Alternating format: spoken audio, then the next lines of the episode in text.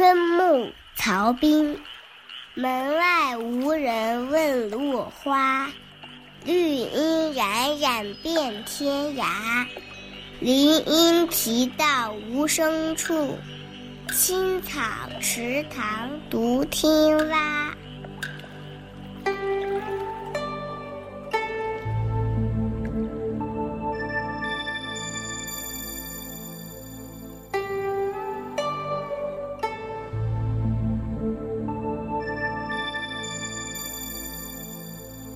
暮春时节，已经没有人还在意路边的落花，唯有浓郁的树荫一望无涯。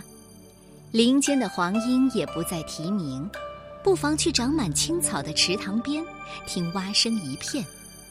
这是一首描写暮春景色的诗，首先描写花、鸟、叶，衬托出“暮”字，点明题意。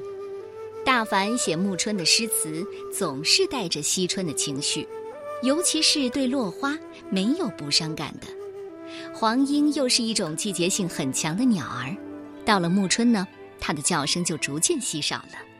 接着，诗人一反悲凄的情调，对即将到来的初夏充满了喜悦，对落花不去过问，对莺声的消失也不放在心上，因为繁花有绿荫来代替，莺啼有蛙鸣来代替。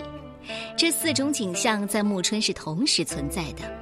这首诗没有把它们简单的并列，而是两两对应，把整个世界涂抹得苍翠欲滴。春草池塘，处处蛙鸣，诗人独立倾听，格外的赏心。说说诗人曹彬吧，南宋后期著名的爱国诗人，为官四十多年，清正廉洁，勤政为民。他在任重庆府司法参军的时候，郡守杜正很欣赏他的人品和才学，要推荐他升职，他却推辞说：“张思路母老，请让其先。”杜正为他的人品惊叹不已。除此之外，他还修复故居，给老百姓住，办书院，自己当老师，有教无类。只可惜才华出众的曹彬留下来的作品很少。大多数都失散了。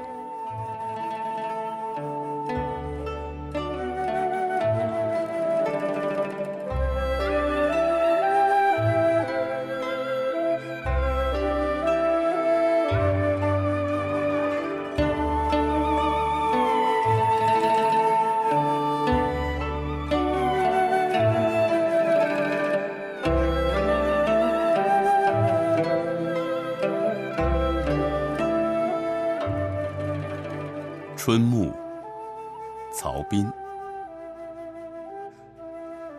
门外无人问落花，绿阴冉冉遍天涯。林荫啼到无声处，青草池塘独听蛙。